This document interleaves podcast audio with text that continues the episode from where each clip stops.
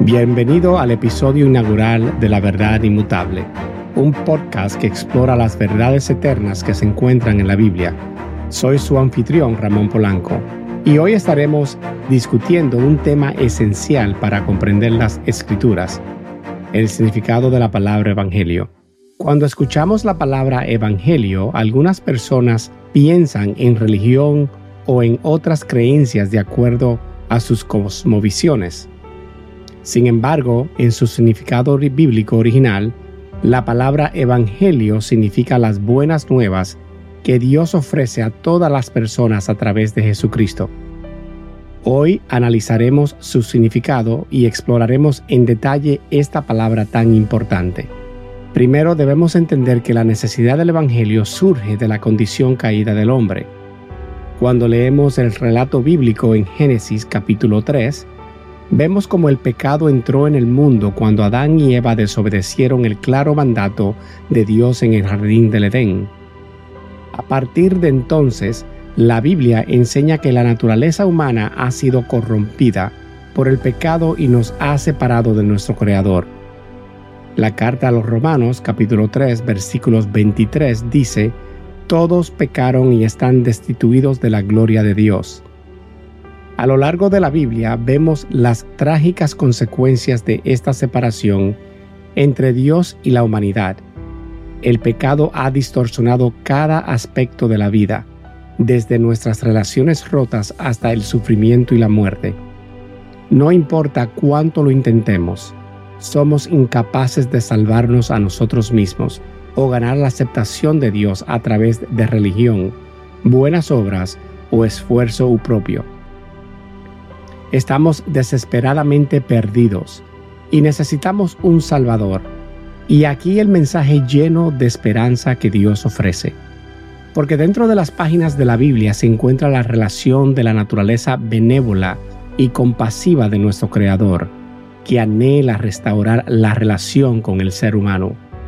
Desde el principio de los tiempos, Dios ha orquestado el plan para liberar a la humanidad de las garras del pecado otorgándonos salvación eterna y rescatándonos de la muerte que el pecado causa.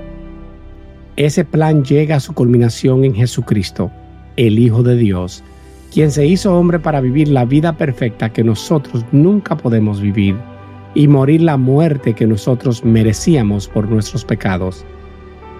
Aunque Jesús era completamente inocente, voluntariamente tomó nuestro castigo sobre sí mismo en la cruz para satisfacer la justicia y perfección perfecta que Dios demanda. Y tres días después, fue levantado victoriosamente y resucitó de la tumba, venciendo el poder del pecado y la muerte.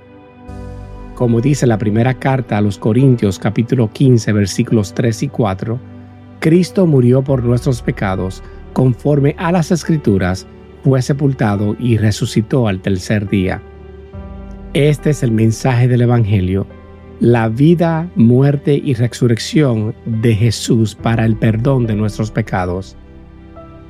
Y Dios ahora ofrece esta salvación como un regalo gratuito a todos los que depositan su fe en Cristo como su Salvador.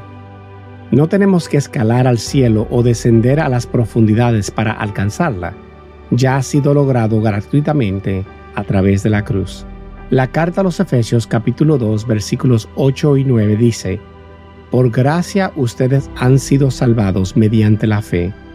Esto no procede de ustedes, sino que es el regalo de Dios, no por obras, para que nadie se gloríe. La salvación es puramente por la gracia de Dios a través en la fe en Jesucristo. No se gana ni se merece, se recibe humildemente como un regalo inmerecido de parte de un Padre amoroso. Y aquellos que lo reciben experimentarán el perdón de sus pecados, son adoptados como hijos de Dios y reciben vida eterna. Son liberados del poder del pecado y restaurados a una relación correcta con su Creador.